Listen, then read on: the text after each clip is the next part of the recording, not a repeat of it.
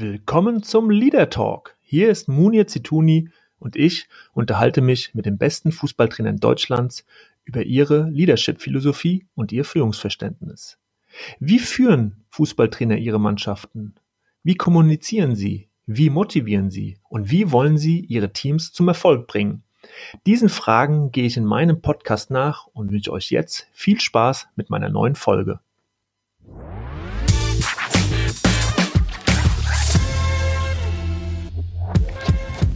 Ja, und ich freue mich heute auf Markus Anfang, dem Trainer vom SV Darmstadt 98, äh, heute mit mir hier in, äh, im Gespräch. Und äh, ich schicke erstmal einen guten Morgen äh, nach Darmstadt. Hallo Markus. Ja, guten Morgen. Hi, alles gut? Ja, bei mir geht's gut. Ich hoffe auch selbst, Familie gesund, du bist gesund. Ähm, ich hoffe, die Spieler auch. Ähm, spannende Zeiten und äh, ja, habe richtig Lust, heute mit dir über dieses Thema Leadership zu sprechen. Aber bevor wir einsteigen, Markus, ähm, so wie ich es immer mache, eine kleine Vorstellung von dir. Man kennt dich zwar, aber einfach nochmal kurz deine Trainerstation nennen. Äh, habe äh, mir das nochmal ganz genau angeschaut und ja, Kapellen-Erft natürlich, deine erste Trainerstation mit 36 Jahren. SC Kapellen-Erft, für die, die es nicht kennen, zwischen Mönchengladbach und Düsseldorf gelegen. Stadtteil von Grevenbruch, habe ich das richtig? Recherchiert. Richtig, ja, ja. richtig, genau. ja, und ähm, bist damals mit 36 Trainer geworden, auch erfolgreich, äh, in die Oberliga aufgestiegen damals und äh, ja, junger, erfolgreicher Trainer, der wird dann natürlich gerne gescoutet und Bayer Leverkusen hatte ich dann in die Jugendabteilung ge geholt. Du hast die U17 und U19 trainiert von, von Bayer Leverkusen. Genau. Von 2013 bis 2016 und bist dann nach Kiel gegangen in die dritte Liga, aufgestiegen in die zweite Liga, wir erinnern uns alle auch an das Relegationsspiel dann, was du mit Kiel gegen den VfL Wolfsburg oder diese beiden Spiele, wo ihr dann am Bundesliga-Aufstieg gescheitert seid. Dann kam 2018 der Wechsel zum ersten FC Köln. Kurz vor dem Aufstieg die Beurlaubung, großes Thema in Deutschland und seit diesem Sommer in Darmstadt, Markus. So, das so deine, deine Karriere in, in kurzen, schnellen Worten. Und lass uns gleich mal einsteigen, Markus. Ein Schlagwort ist ja so authentische Führung. Das bedeutet so viel wie, fang nicht an, andere zu kopieren, sondern sei du selbst.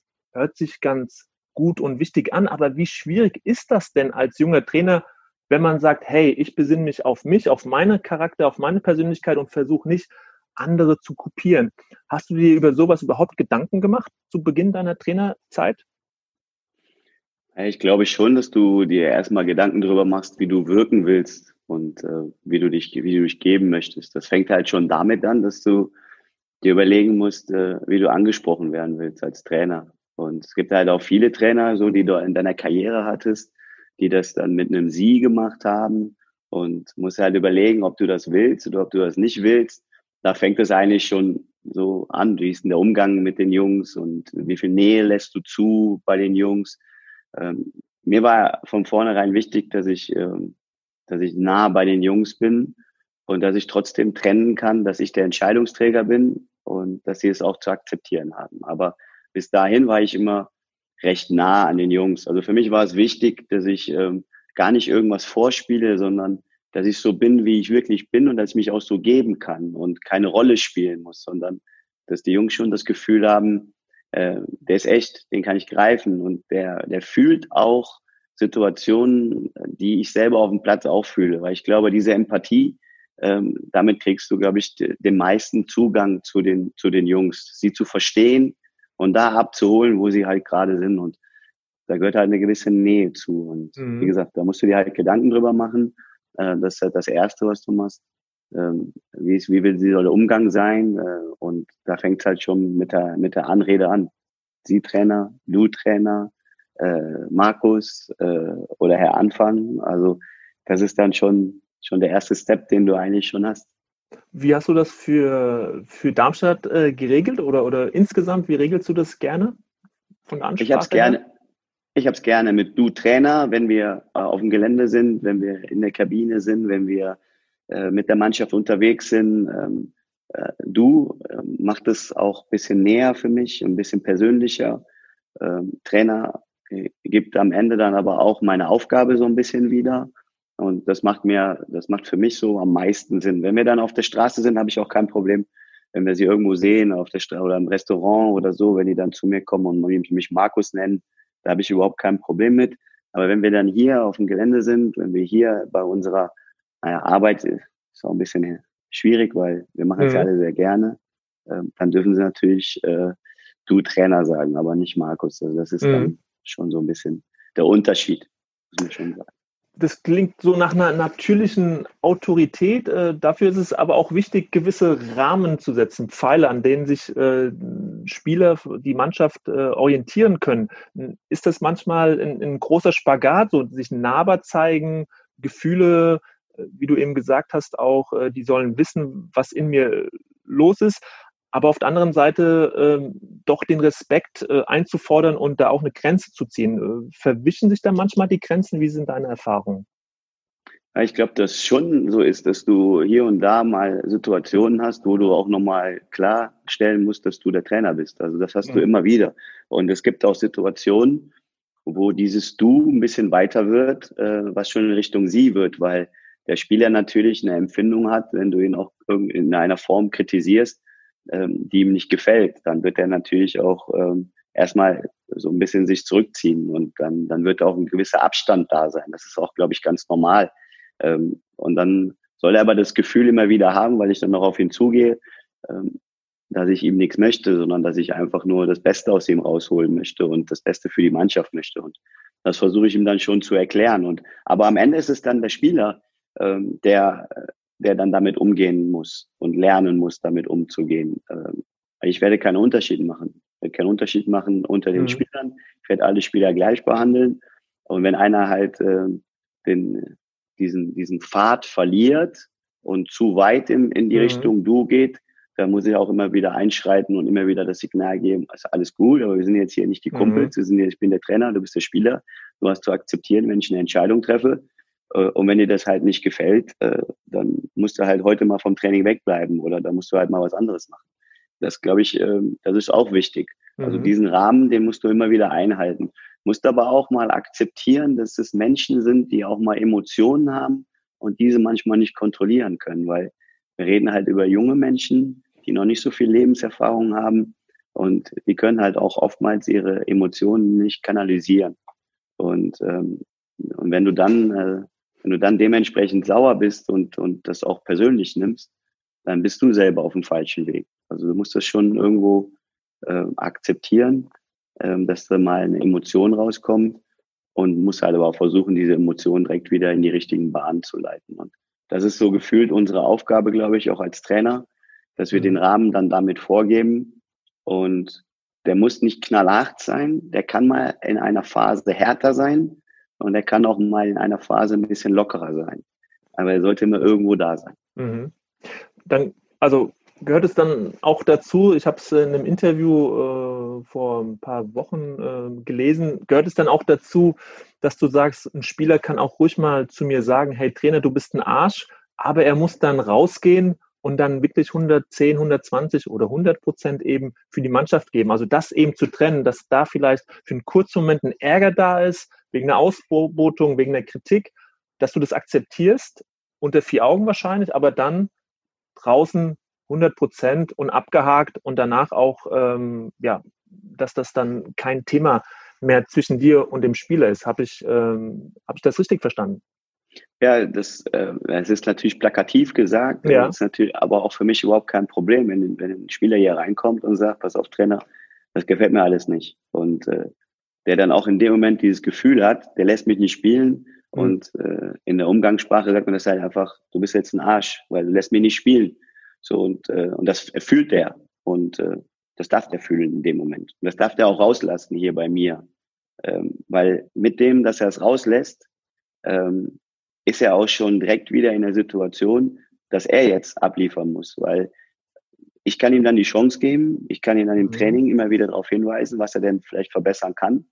Und dann muss er es halt am Ende des Tages wieder umsetzen. Und wenn wir da ähm, so ein, ein, Spiel haben, was immer wieder hin und her geht, wo der Spieler reinkommt und sagt, ich bin damit, damit und damit nicht, nicht zufrieden und ich zeige ihm auf, dass ich, äh, dass wir mhm. den und den Weg gehen, dann ist er wieder gefühlt in dieser Bringschuld, was, was, was zu machen, sich weiterzuentwickeln. Und ähm, es bringt aber nichts, das in sich reinzufressen und dann mit Menschen zu reden, äh, die ihm dann noch zustimmen und dann wird diese Blase immer größer mhm. und ähm, er kommt dann nicht mehr raus. Also deswegen habe ich es lieber, er kommt zu mir und sagt mir das und dann weiß ich auch, er fühlt so und werde ich auch, dann muss ich auch mal akzeptieren, dass, dass er eine Kritik an meiner Person hat. Und ich bin dabei in einer Situation, ich verstehe ihn dann auch als Mensch, auch als ehemaliger Spieler. Aber er muss halt auch verstehen, dass ich jetzt Trainer bin und Entscheidungsträger bin. Und das versuche ich ihm dann zu vermitteln. Und dann wird es nicht immer so sein, dass er damit einverstanden ist. Das ist auch vollkommen in Ordnung. Aber er wird auf jeden Fall meine Sichtweise verstehen und hat dann die Möglichkeit, das draußen auf dem Platz besser zu machen. Also mhm. es ist immer ein Miteinander und äh, wenn wir keine Kommunikation haben, dann ist es dann ist es nicht gut. Haben wir eine Kommunikation und die ist dann plakativ mal in diese Richtung, ähm, dann sind wir auf jeden Fall in der Situation, dass wir uns miteinander beschäftigen. Das ist prinzipiell immer was Gutes. Mhm. Das ist ja so das klassische Beispiel einer Kommunikation auf Augenhöhe, so wie man es nennt. Ähm, da, dazu gehört aber auch äh, natürlich, dass da eine gewisse Größe ist auf Seiten äh, der Trainer, also auf Seiten äh, von dir, also dass du das genauso auch ähm, sehen kannst, wie du es eben gerade beschrieben hast. Viele Trainer sind da nicht in der Lage, weil sie das als ein Autoritätsangriff äh, nehmen. Für dich, glaube ich, ist ganz, ganz wichtig, dass das im Rahmen passiert, wo wirklich auch eine Intimität gegeben ist, oder? Genau. Wenn er das äh, in einer Emotionalität vor dem vor der Mannschaft macht, dann äh, bin ich auch gezwungen dazu zu reagieren. So und äh, deswegen macht das da auch wenig Sinn, weil dann bin ich der Trainer und dann sind das die Spieler und dann mhm. muss das auch ganz klargestellt werden und dann dann geht da auch kein Weg dran vorbei dann hat er einfach für sich auch den falschen Weg gewählt. Das heißt aber nicht, dass er nachher hochkommen kann und mit mir darüber reden kann und sich dann auch dementsprechend vor der Mannschaft äh, präsentieren muss, ähm, damit, er, damit die Mannschaft auch weiß, das ist der falsche Weg. Also wir können mhm. mit dem Trainer viele Sachen machen, aber das ist der falsche Weg. Und dann werde ich auch dementsprechend reagieren müssen. Und das, das geht natürlich nicht. Alles, was in der Außendarstellung ist und alles, was, was auch die, die, die Mannschaft dann betrifft, ähm, da muss ich halt reagieren. Da bin ich halt definitiv zum, zum Handeln gezwungen. Ähm, das kann man eleganter machen, wenn man zum Trainer reingeht mhm. und das Vier-Augen-Gespräch sucht. Und das versuche ich den Jungs zu vermitteln.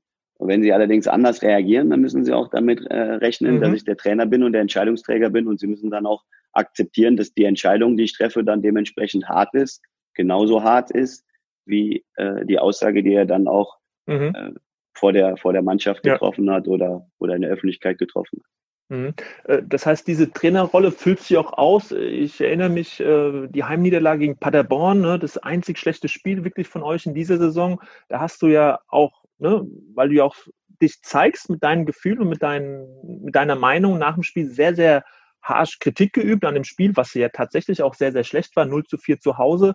Ähm, klare Kritik geäußert, in, in einer klaren Form. Ähm, wie flankierst du dann solche Kritik, die nach außen kommen, wo, wo, das von der Presse aufgenommen wird, vom Umfeld? Wie flankierst du so eine Kritik dann intern? Also ähm, machst du dir da wirklich nochmal ganz bewusst auch Gedanken, so, okay, ich habe das jetzt nach außen getragen, das kriegen auch ein Stück weit die Spieler mit und äh, jetzt muss ich so und so agieren? Äh, oder sagst du, ja, das muss einfach mal sein, ich habe mich einfach geärgert Punkt Schluss, wir sind im Fußball und dann müssen die, die Spieler das auch mal akzeptieren? Oder ist, sind da schon ein paar Gedanken die nächsten Tage dann, dass du auch dann auf die Mannschaft eingehst und auch deine, deine Äußerungen nochmal ein bisschen ja, darlegst und, und so erklärst, dass die Spieler das besser verstehen können?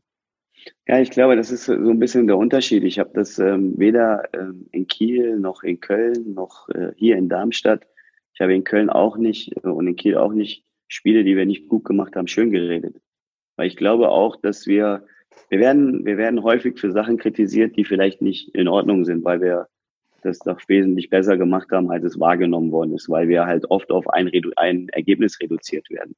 Ich möchte das aber nicht. Ich möchte da nicht mitmachen. Wenn ich, wenn wir Spiele gemacht haben, die wir, die wir, die wir gewonnen haben, aber wir nicht gut waren, habe ich gesagt, dass wir nicht gut waren. Mhm. Wenn wir Spiele gemacht haben, äh, die wir verloren haben, aber gut gemacht haben, dann sage ich, wir waren aber gut. Und äh, wenn es halt Spiele sind, so wie gegen Paderborn, wo es einfach auch überhaupt nicht funktioniert hat, dann sage ich das auch. Ich kann ja mich nicht vor die Mannschaft stellen und der Mannschaft, ich kann nach draußen hin sagen, ja, es war alles nicht so schlimm und, und wir hatten Pech und, und es gibt Situationen, wo man das mal sagen kann, aber ähm, es muss den Spielverlauf widerspiegeln. Mhm. Und äh, ich bin ja nicht mehr glaubwürdig, wenn ich ein Spiel analysiere und der Fan auch draußen ist und auch der Journalist draußen ist, der dann am Ende sagt, oh Mensch, der, das ist aber ähm, realitätsfremd. Also ich muss halt schon, wenn ich den Jungs äh, sage, unabhängig vom Ergebnis, analysieren wir Spiele, dann muss ich das auch machen, wenn so eine Situation eintrifft, wo wir am Ende ein Spiel verloren haben und schlecht gespielt haben. Das mhm. muss ich genauso sagen. Und das, das transportiere ich auch den Jungs. Und das wissen die auch. Ich habe sie zum Beispiel für das letzte Spiel in Düsseldorf, habe ich gesagt, wir haben richtig guten Fußball gespielt und äh, wir waren ganz klar die bessere Mannschaft. Wir haben halt individuelle Fehler gemacht. Die haben dazu geführt, dass wir Gegentore mhm. bekommen haben. Wir haben insgesamt, glaube ich, aufs Tor direkte Schüsse, einen Schuss bekommen und haben drei Gegentore bekommen. Das klingt blöd, aber es war so. Und dann sage ich den Jungs auch, ihr habt guten Fußball gespielt. So, und das sage ich auch nach außen hin, weil ich das, weil ich das so gesehen habe. Mhm. Und ich, ich muss halt auch eine Glaubwürdigkeit haben. Und die Jungs müssen halt auch sehen, dass ich das nicht nur intern mache, sondern dass ich das auch extern mache. Das heißt auch, dass ich sie, dass ich sie dann auch gefühlt für Situationen, wo man verloren hat, dass ich trotzdem sage, sie haben gut gespielt. Das klingt für den einen oder anderen, ich nehme sie in Schutz. Das ist aber nicht in Schutz nehmen. Das ist für mich die klare mhm. Beurteilung von diesem Spiel. Und ich glaube, das ist auch unsere Aufgabe als Trainer, die Spieler zu, Spiele zu analysieren, wie sie gelaufen sind. Nicht wie sie ausgegangen sind, mhm. sondern wie sie gelaufen sind. Und, und das lebe ich hier in der, in der Mannschaft vor. Wir reden davon, dass wir unabhängig vom Ergebnis Fußball spielen. Wir wollen versuchen, natürlich ein positives Ergebnis zu erzielen. Wir wollen aber in erster Linie wenig zulassen, viele Chancen kreieren, guten Fußball spielen, Spiele entwickeln. Und ich bin davon überzeugt, wenn wir das machen, werden wir uns am Ende des Tages auch belohnen. Mhm. So. Aber wenn wir ein gutes Spiel gemacht haben, sage ich das. Wenn mhm. wir ein schlechtes gemacht haben, sage ich das auch. Und deswegen glaube ich, war es für die Jungs gar nicht äh, oder für die Mannschaft gar nicht überraschend. Und ich musste es auch nicht groß erklären, weil die es selber auch so gefühlt haben. So gefühlt haben. Mhm. Zu, zu Ehrlichkeit und, und Klarheit äh, im Trainerjob gehört ja auch ein Stück weit ja, eigene Fehler auch mal thematisieren, ne, gerade nach draußen. Ähm, das ist ja auch so ein Spagat, weil die Presse, Journalisten, die nehmen ja gerne dann auch solche Aussagen auf und sagen, Mensch, sogar der Trainer sagt, dass er da einen Fehler gemacht hat, das wird ihm schön immer aufs Brot gestrichen. Auf der anderen Seite schaffst du es natürlich so auch, die Spieler, die Mannschaft mal mitzunehmen, zu sagen, so, okay, das nehme ich auf meine Kappe, weil Taktik, weil vielleicht Auswechseln, Einwechseln, keine Ahnung. Ähm, wie, wie gehst du mit, mit, mit diesem Thema um, mal zu sagen oder äh, eigene Fehler mal äh, zu, zu thematisieren in der Öffentlichkeit, aber auch vor der Mannschaft? Ähm, ist das ein, ein, ein Thema, ähm, mit dem du gut klarkommst oder, oder Schwierigkeiten hast? Wie beurteilst du das? Ich sage das schon. Also ich sage das auch in der Öffentlichkeit. Ich habe damit auch kein Problem, wenn man darüber spricht und äh, im Nachgang sagt, boah, vielleicht hätten wir früher wechseln müssen oder vielleicht hätten wir früher umstellen müssen. Ähm, das, das mache ich auch. Also ich glaube, im Fußball ist es halt oftmals so, dass viele, das ist ja das Schöne, alle, alle haben das Gefühl, sie können mitreden und alle haben das Gefühl, sie haben Ahnung davon. Aber diesen Plan, den wir erarbeiten unter der Woche und äh, wie wir ein Spiel angehen und wenn das Spiel dann auch so läuft, äh, das bekommt ja keiner mit. Also das, man sieht ja immer das Endergebnis und da sind man immer nur beim Ergebnis und nicht bei dem, wie das Spiel gelaufen ist. So, und ähm, ich glaube, wenn man mal viele Spiele einfach unabhängig vom Ergebnis sehen würde, dann würde man viele Sachen auch anders, anders sehen. Und ich versuche, das Spiel zu beeinflussen. Also sprich, dass wir mhm. guten Fußball spielen. Und wenn ich da sehe, dass ich hätte vielleicht viel früher diesen Wechsel machen müssen, mhm. dann sage ich das auch. Dann sage ich das auch der Mannschaft. Dann sage ich auch in der Mannschaft. Ich glaube, dann haben wir auch äh, mhm. zu spät reagiert. Da hätten wir früher reagieren müssen als Trainerteam.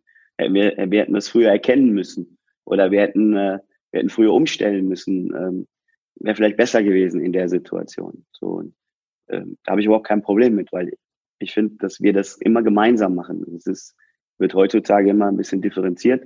Da ist der Trainer, da ist die Mannschaft. Ähm, nee, der Trainer kann ohne die Mannschaft nicht, die Mannschaft mhm. kann ohne den Trainer nicht, weil man gemeinsam was versucht ähm, einzustudieren, zu trainieren, zu verbessern. Ähm, und wenn man eine Einheit ist, dann muss man auch in der Einheit, muss man auch äh, ab und mhm. zu mal zeigen, wenn man, wenn man was nicht gut gemacht hat. In der Öffentlichkeit ist es häufig so, äh, das ist halt, äh, es hat sich so, so eingebürgert, ohne dass man das, dass ich das jetzt, äh, ja, extrem beurteilen möchte, weil, glaube ich, viele, viele, viele machen das unbewusst. Wir, wir neigen alle dazu, die Fehler zu sehen. wir, wir, wir neigen aber nicht dazu, das Gute zu sehen. Und ähm, wenn du guten Fußball gespielt hast, kann man sagen, boah, wir haben guten Fußball gespielt. Ja, wir haben nicht gewonnen und ja, wir müssen auch jetzt irgendwann mal gewinnen, aber wir haben guten Fußball gespielt. Und wir neigen immer dazu, wir haben verloren, wir haben das Spiel ist verloren gegangen, es war schlecht. So, und dann suchen wir auch den Fehler. Wo ist der Fehler gewesen? Da ist er, da ist er, da ist er. So, und meine Aufgabe ist nicht, den Fehler zu suchen, sondern meine Aufgabe ist halt, die Mannschaft zu verbessern und das Gute, was die Mannschaft gemacht haben, unabhängig vom Ergebnis rauszustellen und das, was sie besser machen kann, zu trainieren, dass sie es besser machen. So, und top. Diese, diese Gesellschaft ist komplett in dem Bereich Fehler. Wir suchen den Fehler. Das, wir machen so viele Sachen im Leben richtig. Viele Menschen machen so viele Sachen in diesem Leben richtig. Und wir suchen trotzdem bei diesen Menschen den Fehler. Und es ist leider, leider so. Es ist schade, ähm, aber die Menschheit freut sich gefühlt mehr, wenn sie einen Fehler entdeckt hat, als wenn sie gute Sachen gesehen hat. Mhm.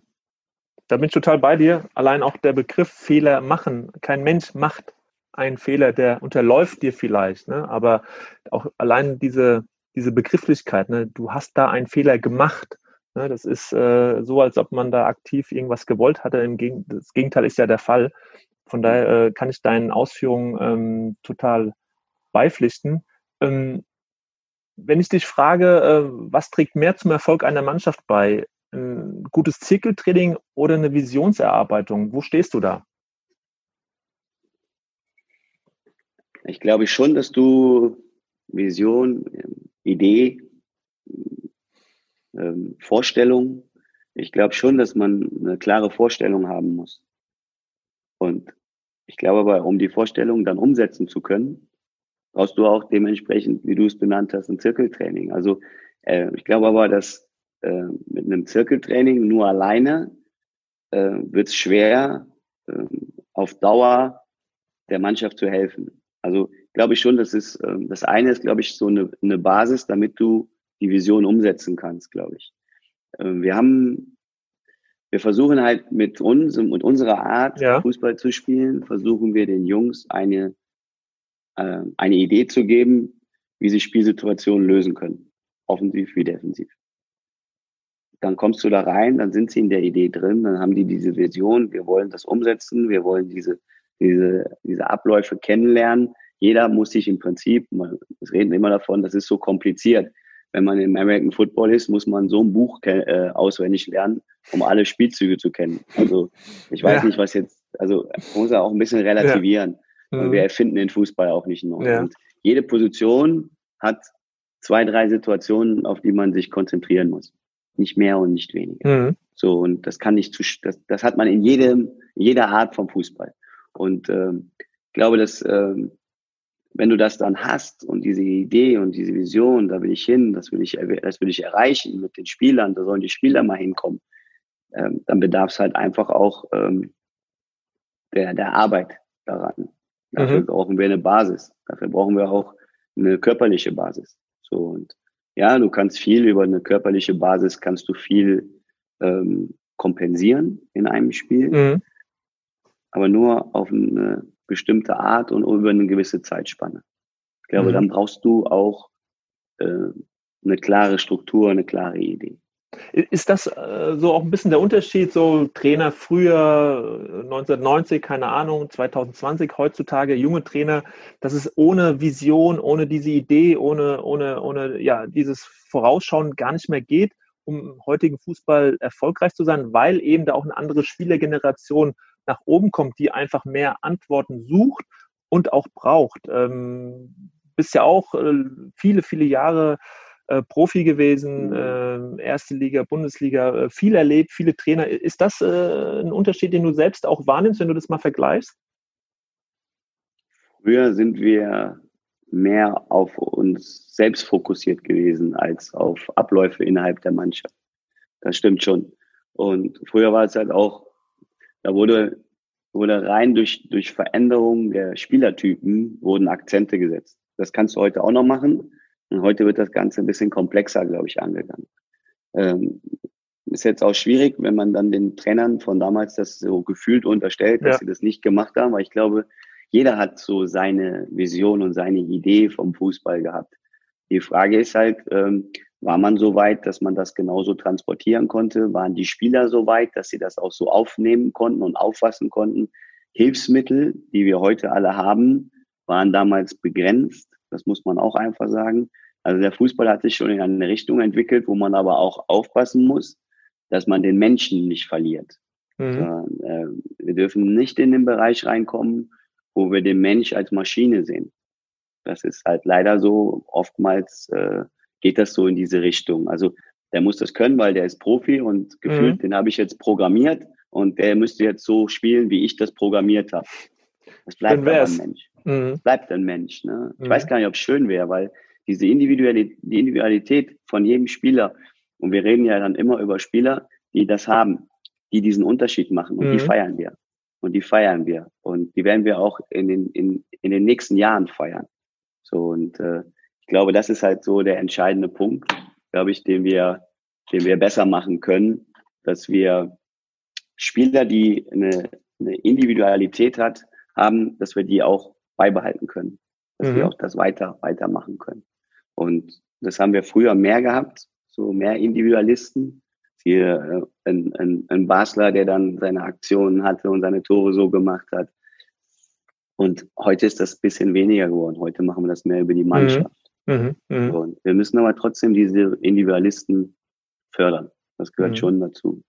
Weil die brauchen wir schon. Programmieren ist nicht so, glaube ich, nicht so das Richtige.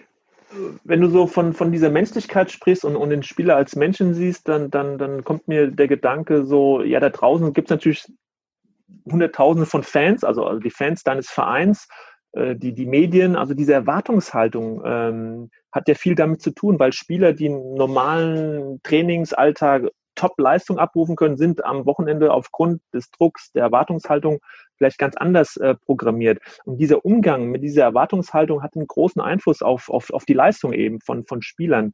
Jetzt hast du das ja auch in Köln erlebt. Ähm, jetzt auch in Darmstadt gibt es gewisse Erwartungen. Ist das äh, ein Hauptschlüssel äh, für die heutige Arbeit eines Trainers neben den ganzen Beobachtungen, Videoanalysen, Körperlichkeit etc.? Den richtigen Umgang mit dieser Erwartungshaltung und das so zu formulieren innerhalb einer Mannschaft, dass die Mannschaft gepusht wird und nicht gehemmt wird. Ja, das ist ein ganz, ganz großer Punkt. Deswegen sprechen ja immer mehr von äh, Sportpsychologen äh, dabei zu haben, äh, die den Jungs auch eine gewisse Unterstützung geben. Ähm, die, die Generation, die, die ranwächst, ist halt eine Generation, die auch das Ganze so, so kennt. In den NLZs wird das so gemacht, da werden die Spieler so begleitet ähm, die, den Jungs wird im Prinzip diese Entwicklung der Persönlichkeit, ähm, ich will jetzt nicht bei allen sagen, aber ein Stück genommen. Also eine Persönlichkeit entwickeln äh, kannst du natürlich dann, wenn du Eigenverantwortung übernimmst, Eigenverantwortung für dein Leben übernimmst. Und äh, im NLZ mhm. werden sie morgens zur Schule gefahren, werden von der Schule abgeholt, äh, trainieren, werden dann wieder nach Hause gefahren, müssen sich um nichts kümmern. So und ähm, und dann sollen sie auf dem Platz, sollen sie dann aber Eigenverantwortung übernehmen, haben aber die ganze Zeit in ihrem Leben keine Eigenverantwortung. Und ähm, ich glaube, das, äh, das Wichtigste ist, dass wir Persönlichkeiten entwickeln. Jeder auf seine Art, aber Persönlichkeiten entwickeln und dass sie dann dadurch eine Stabilität bekommen.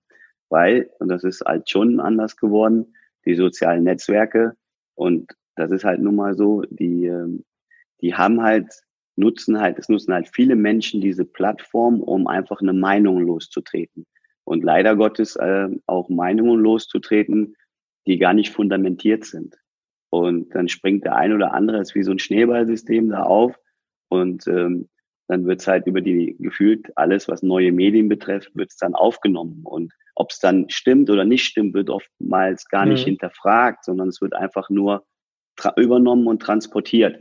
Und wenn dann Spieler nicht stabil genug sind von ihrer Persönlichkeit, dann ähm, kann das natürlich sein, dass das einen gewissen Druck bei den Spielern erzeugt, äh, gerade wenn sie sich mit den Themen befassen. Mhm. Und dann kann das auch sein, dass es sie hemmt. Das muss man leider Gottes einfach auch so sehen. Und äh, es ist schade, dass es so ist, weil im Prinzip ist ja mit den Zuschauern was Gutes äh, bewirkt. Also der, der Zuschauer, der im Stadion ist, der schafft Atmosphäre, der schafft Stimmung. Ähm, das ist das ist ja toll. Also dass man will ja dann vor 50.000, 40.000 spielen und das ist ja ein tolles Gefühl. Und dieses tolle Gefühl soll sich aber nicht drehen zum Gefühl, das sich erdrückt. Und damit halt umzugehen, das ist schon, äh, es gibt halt diesen sogenannten Trainingsweltmeister, der im Training alles kann. Mhm. Auf dem Platz hat er das Gefühl, äh, der bekommt keine Luft. Dann kommt das Argument, was ich auch verstehen kann, weil auch das ist wieder großes Thema, gerade in der heutigen Zeit. Äh, ja, aber der bekommt ja genug Geld. Das bedeutet aber nicht, dass der Mensch dann mit dem Druck besser klarkommt. Ja. Ne? Also äh, ja, im Leben ist es so, dass sie in jungen Jahren viel Geld verdienen. Das ist eine Kurve, die nicht, die ist eigentlich nicht normal. Das wissen wir alle in unserer Gesellschaft. Die verdienen in jungen Jahren viel Geld und verdienen aber dann ab 35 keins mehr. So, die Kurve geht eigentlich mhm. los, wo du normalerweise machst du eine Ausbildung, wo machst Abitur, studierst und dann fängst du an, langsam Geld mhm. zu verdienen. Ja. Die Kurve ist halt genau umgekehrt. So, das heißt, der Mensch ist aber auch in der Situation, dann, wenn er früh viel Geld verdient, nicht wirklich so stabil, wie er eigentlich sein sollte oftmals. Ja. Und, und deshalb geht er mit diesen Themen auch ein bisschen anders um. Und die Gesellschaft natürlich, dadurch, dass viel Geld im Fußball mhm. ist, kann ich auch ein Stück verstehen, dass es da auch den einen oder anderen gibt, der einen gewissen Neid hat, weil wenn es ihm persönlich nicht so gut geht, dann zu sagen, mit welchem Recht verdient er nur mit Fußballspielen so viel Geld. Es ist nicht immer nur nur Fußballspielen. Ähm, und es könnte auch jeder machen können, wenn er das Talent dazu gehabt hätte. Und ich finde dann, da suchen wir auch immer wieder das, ähm, was macht er für einen Fehler, weil mhm. vom Neid teilweise mal geprägt, was aber auch menschlich ist. Also, was ich ja verstehen kann, wenn, mhm. wenn einer zu Hause sitzt, der auch eine große Familie hat und weiß nicht, wie er die Familie ernähren soll, das ist auch Druck. Mhm. Das ist auch Druck mhm. und das ist halt ein Existenzdruck und auch den kann ich nachvollziehen. Und wie ist es dann für dich als Trainer äh, gewesen bislang? Jetzt haben wir von den Spielern gesprochen, aber äh, ein Trainer hat natürlich auch diesen Druck, auch diese Erwartungshaltung und du hast es natürlich in einer Fußballstadt wie Köln beispielsweise ja erfahren. Ne? Äh, Stadion immer voll, der Fußballverein, der so eine große Rolle in dieser Stadt spielt. Ähm, wie hast du das erlebt und, und was würdest du heute vielleicht auch, auch anders machen oder was hast du da rausgezogen aus dieser Zeit oder aus dieser aus diesem Umgang mit dieser Erwartungshaltung, die ja in Köln immer groß ist. Ja, ich hatte ja, als ich nach Kiel gegangen bin, war es in Kiel gefühlt nicht weniger ähm, in der Drittligasaison, weil viele haben sich da versucht aufzusteigen und äh, haben es nicht geschafft. Dann sind wir gekommen und die Erwartung war schon, dass wir aufsteigen. Und wir mhm. haben es dann auch geschafft. Und ähm, dann sind wir ja durch, fast bis in die, in die Bundesliga. Das war eigentlich recht recht locker. Und die Jungs waren auch in der Lage, das abzurufen, weil sie genauso damit umgegangen sind. Es war eine Selbstverständlichkeit, das zu spielen auf dem Platz. Sie hatten Bock da drauf. Mhm. Die haben nur darüber nachgedacht, Spaß zu haben und Fußball zu spielen. Mhm. Und in Köln, muss ich sagen, als ich nach Köln gekommen bin, war halt, man hat halt gemerkt, dass nicht das Ziel das Entscheidende war, sondern das Entscheidende war die Erwartungshaltung. Und ich habe, wenn man das rückblickend nimmt, zu viel ähm, die Erwartungshaltung zugelassen. Und zu wenig haben wir über unser Ziel gesprochen. Und ähm, ich finde, das war auch nicht, nicht, nicht in Ordnung der Mannschaft gegenüber, weil die Mannschaft alles dafür getan hat, auch guten Fußball zu spielen. Ich meine, wir haben über 80 Tore geschossen. Ja, wir haben viele Tore bekommen, äh, das, das stimmt. Im Verhältnis zu den anderen äh, in der Liga, beziehungsweise zu den letzten Jahren in der Liga, waren es mhm. nicht so viele Gegentore. Aber wir haben halt viele Tore geschossen. Wir haben anderen Fußball gespielt. Ähm, wir waren äh, von, wenn ich jetzt weggegangen bin und wir sind trotzdem Erster mit der Punktezahl geblieben, waren wir von 34 Spieltagen, waren wir 30 Spieltage auf Platz 1 und 2, 20 auf 1. Ähm, und wir sind am Ende an der Erwartungshaltung sind wir gescheitert. Mhm. Die aber nicht wir ins Leben gerufen haben, sondern die Erwartungshaltung, die hat man zugelassen. So und äh, wir, waren, wir haben uns ganz klar an dem Ziel orientiert und du hast halt gemerkt, dass die Jungs nach Siegen äh, hat diese Mannschaft in der Kabine gesessen und es war so gefühlt Haken gewonnen. Es war keine Freude über einen Sieg da, sondern es war eine Pflichterfüllung und und dann kannst du natürlich auch keine keine Emotionalität äh, und, mhm. und und keine Dynamik entfachen, weil wenn das für dich eine Selbstverständlichkeit, eine Normalität ist, ähm, dass du die Spiele gewinnst und am besten Erwartungshaltung mit vier, fünf Toren Unterschied, ähm, dann, dann kannst du dich nicht freuen. Mhm. Ja, und da, da sieht man äh, sehr, sehr gut, also was es halt auch ausmacht.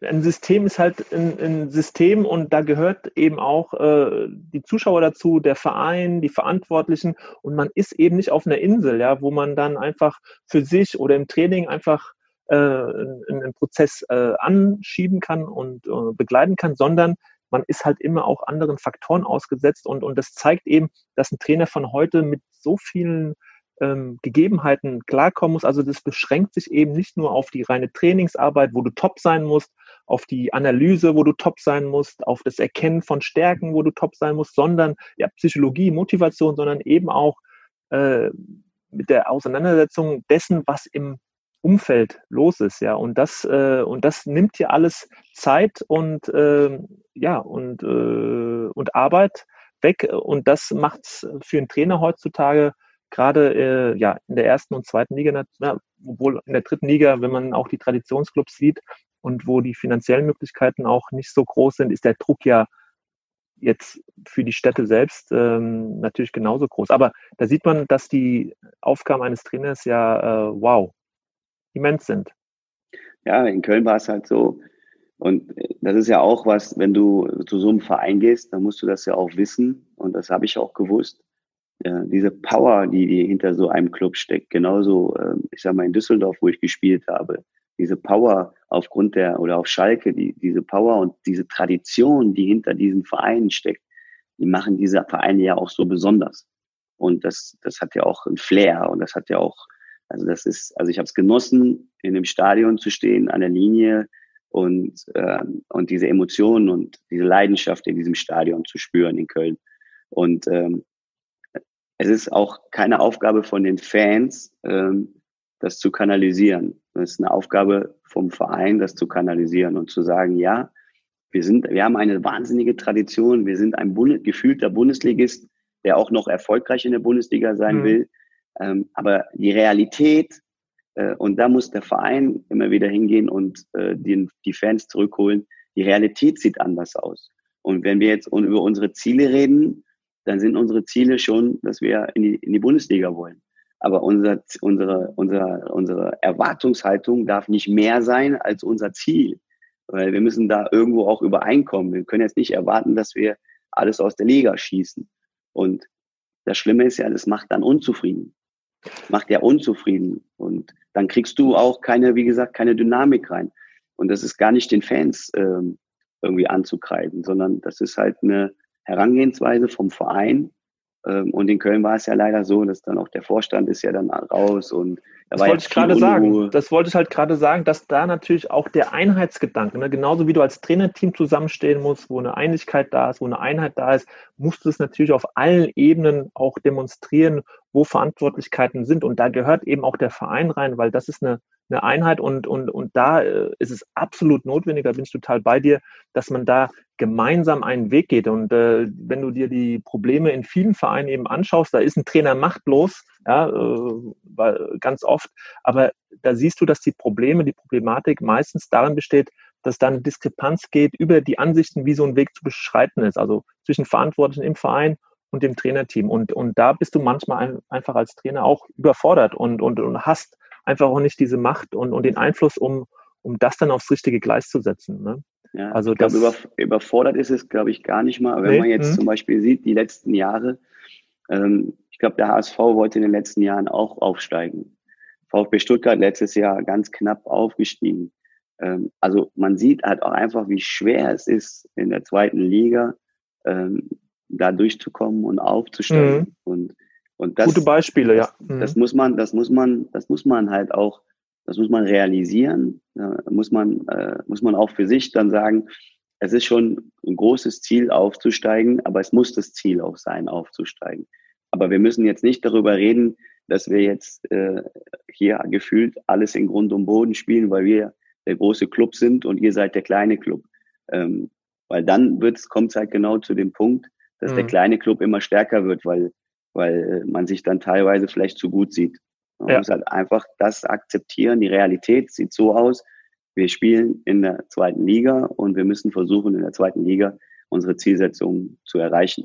Wir haben uns ja auch keine Kadersituation zusammengebaut, die klassisch Bundesliga war. Das war ja auch nicht möglich. Mhm. Wir haben mhm. ja auch Spieler geholt, die aus, aus, aus Kategorien gekommen sind, dritte Liga, zweite Liga, ähm, wo du sagst, damit haben wir, oder aus der Jugend, damit haben wir den Kader zusammen aufgebaut.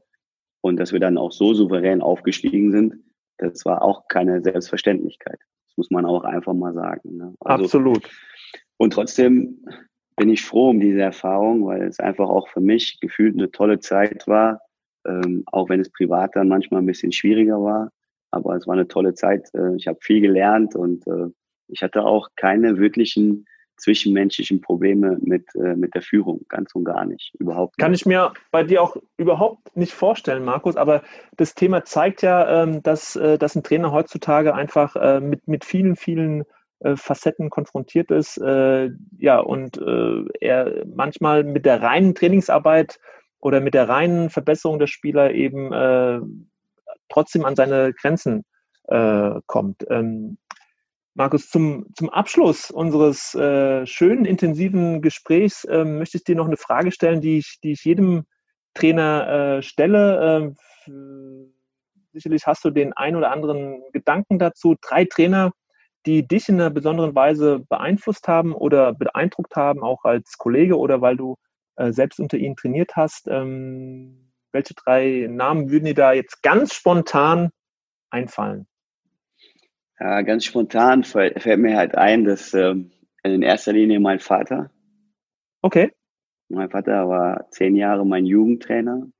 Das war nicht immer leicht. Für wie mich. hieß dein Vater? Äh, Oder wie heißt ja, dein Vater? Dieter. Dieter Anfang. Mhm. ja. Der war zehn Jahre mein Jugendtrainer. Ähm, war nicht immer leicht. Die Erwartungshaltung, da sind wir wieder dabei, ja.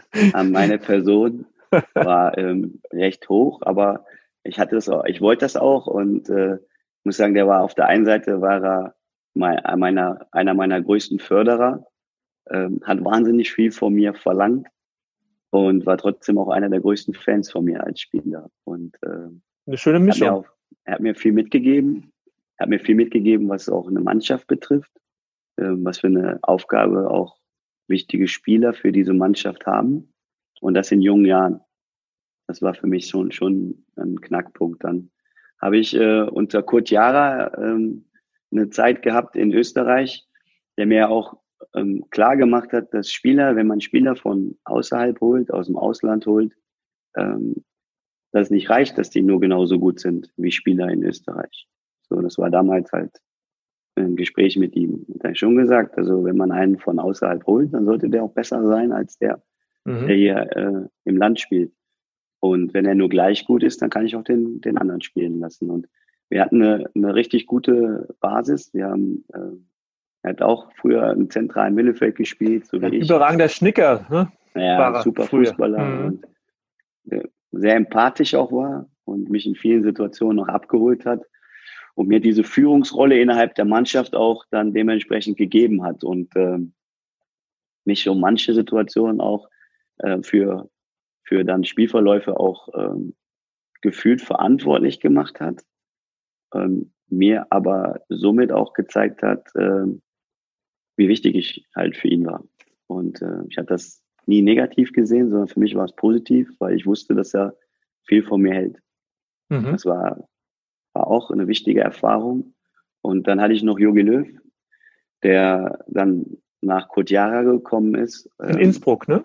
Hm, der hatte eine sehr schwierige Zeit und äh, da ging es viel mehr darum, eine Mannschaft zusammenzuhalten in einer schweren Zeit. Muss man sagen, hat, äh, hat einen guten Spagat geschafft zwischen Training und auch zwischen Gesprächen, die die Mannschaft gebraucht hat. Wir hatten da wirtschaftlich große Probleme und hat es auch immer wieder geschafft, auf dem Punkt uns am Wochenende auf die Spiele einzustellen und hat sehr viel, sehr viel äh, Vertrauen gegeben, hat äh, sehr viel Verständnis gegeben. Und das war, glaube ich, von der Führung her so mit das Schwerste für einen Trainer. Ähm, er musste uns jetzt so trainingstechnisch nicht mehr wirklich was beibringen. Wir waren zweimal Meister und sind dann unter ihm wieder Meister geworden. Aber ähm, trotzdem uns bei Laune zu halten, auf den Punkt genau nochmal vorzubereiten, immer in dem Wissen, dass die Situation für uns alle schwer war. Ähm, ja, er hatte eine schwierige Situation, muss man schon sagen. Also dieses Verständnis, äh, auch dort wieder diese Empathie, äh, die er an den Tag gelegt hat. Frank Wormuth, der mit ihm auch in Istanbul zusammengearbeitet hat, den ich auch letztens hier im Leader Talk hatte, der hat es auch so beschrieben, dass er manchmal gestaunt hat ne, in Istanbul, wie viel Verständnis und Entgegenkommen er immer wieder neu den Spielern gezeigt hat in Situationen, wo er äh, selbst, äh, Frank Wormuth, schon längst die Nerven verloren hätte. So hat er es beschrieben. Mhm, genau, so war das auch bei uns und äh, da muss ich sagen, da habe ich auch viel von mitgenommen und das meiste, was du allerdings lernst, bei all den Trainern, die du jetzt so kennengelernt hast, waren noch viele gute Trainer dabei, ähm, ist äh, das Gefühl, was du selber als Spieler hattest. Und was für ein Gefühl willst du deinem Spieler geben? Wie hast du dich gefühlt bei dem Trainer? Was hat er mit dir gemacht? Und was bedeutet das? Was kannst du mit deinem Spieler machen? Was für ein mhm. Gefühl willst du dem Spieler geben? Und dann kannst du natürlich viel von dem, was du selber erlebt hast, ähm, kannst du da mitnehmen. Also am meisten hast du gelernt von dir selber von dem Gefühl, was du von den Trainern Klar. vermittelt bekommen hast. Und das kannst du jetzt wunderbar übertragen. Markus, vielen, vielen Dank. Wir haben viel, viel ja. länger geredet als, als geplant, ja. äh, aber so ist das äh, super spannendes äh, Thema und äh, ich danke dir sehr für, für deine Einlassung, für deine interessanten Ausführungen und äh, wünsche dir alles, alles Gute für diese Saison. Vor allen Dingen bleib gesund und äh, großen Dank, dass du heute mit mir über so ein wichtiges Thema gesprochen hast. Gerne. Bleib auch gesund. Pass auf dich auf. Ciao. Mach's gut, Ciao. Markus.